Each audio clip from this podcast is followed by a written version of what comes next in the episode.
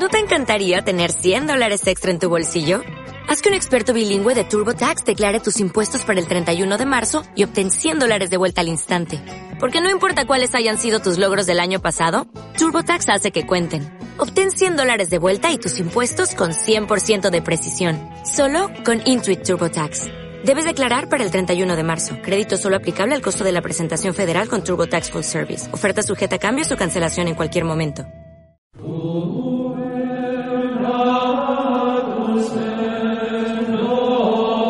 Segunda carta de Ignacio de Loyola. Seguir al Espíritu según Ignacio de Loyola. Poco antes de morir me pidieron que contara cómo me había ido llevando el Espíritu de Dios. No sé si quienes querían conocerlo se quedaron satisfechos de mi relación, porque el hecho es que no la publicaron. Más difícil me va a resultar decírselo a ustedes, que viven en otro tiempo y sobre todo en otra cultura.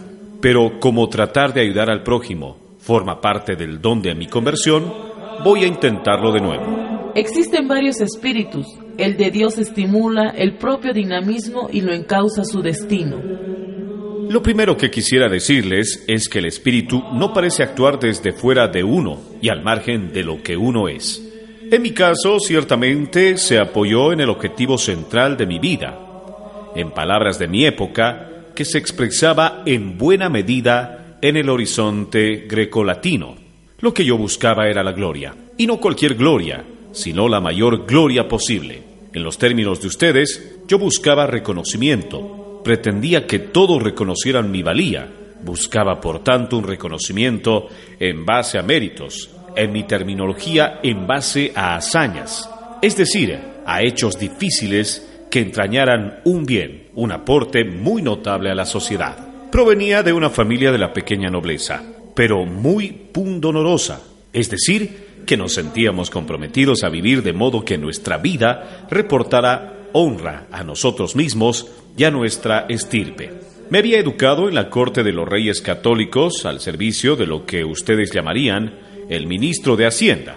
El lema de estos reyes era plus ultra, que significa más allá. Para los antiguos, cuyo ámbito era el Mediterráneo, las columnas de Hércules, después del estrecho de Gibraltar, tenían adosadas esta leyenda, non plus ultra, no se puede ir más allá. Los reyes católicos, al tomar posesión de América, demostraron que siempre se puede ir más allá. Muchos peninsulares se habían acostumbrado al reino moro de Granada, al conquistarlo, hicieron ver que es posible revertir las situaciones históricas.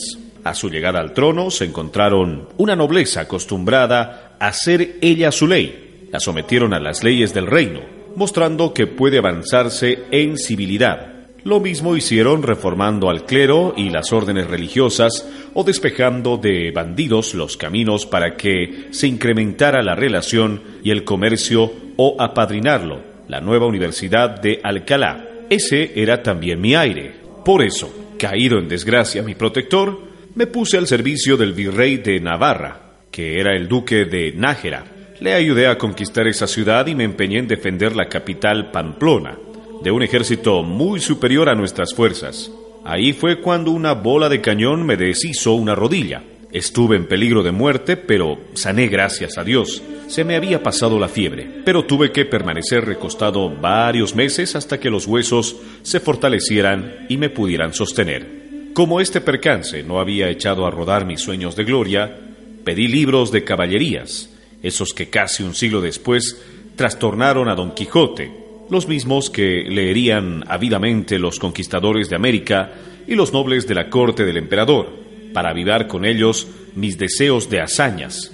Pero en la casa solo se hallaron dos libros, uno sobre la vida de Jesús, muy voluminoso, que acababa de ser traducido, y otro de vidas de santos. No era el que yo quería, pero como las horas eran tan largas, me puse a leer. Después de leer un buen rato, me sucedía que me ponía a soñar que yo también me ponía a hacer las hazañas de los santos, porque hallé que eran verdaderas hazañas, hechos dificilísimos que suponían retos extremados y perseverantes, y victorias muy profundas sobre tendencias arraigadas en uno. y además hechos que aportaban al mundo luz y salvación. Yo no había reparado en que los santos fueran personas excepcionales y dignas del mayor reconocimiento. Sus vidas se convirtieron en un fuerte estímulo y me enfrascaba en verme a mí como uno de ellos. Incluso tengo que confesar que hallaba en mí facilidad para imitarlos imaginativamente.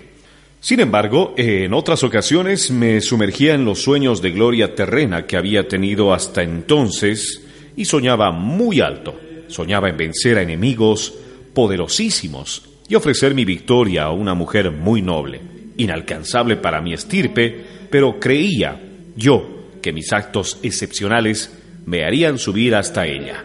Sin darme cuenta, desfilaban por mi imaginación creadora dos versiones de gloria la gloria de los santos, que en seguimiento de Jesús sanan y humanizan al mundo con sus vidas, y la gloria de los caballeros, que vencen sobre enemigos y de esa manera obtienen el reconocimiento que da a los triunfadores. Ambas versiones me entusiasmaban, pero noté con extrañeza que cada tipo de sueño tenía un efecto contrario. Al salir de mi embeleso de caballero me hallaba desabrido, mientras que mis sueños de hazañas a lo divino me dejaban íntimamente contento y en paz.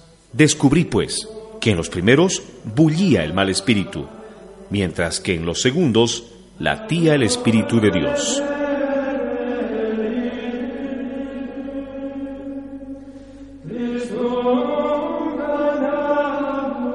Mañana continuaremos escuchando la segunda carta de Ignacio de Loyola seguir al Espíritu según Ignacio de Loyola.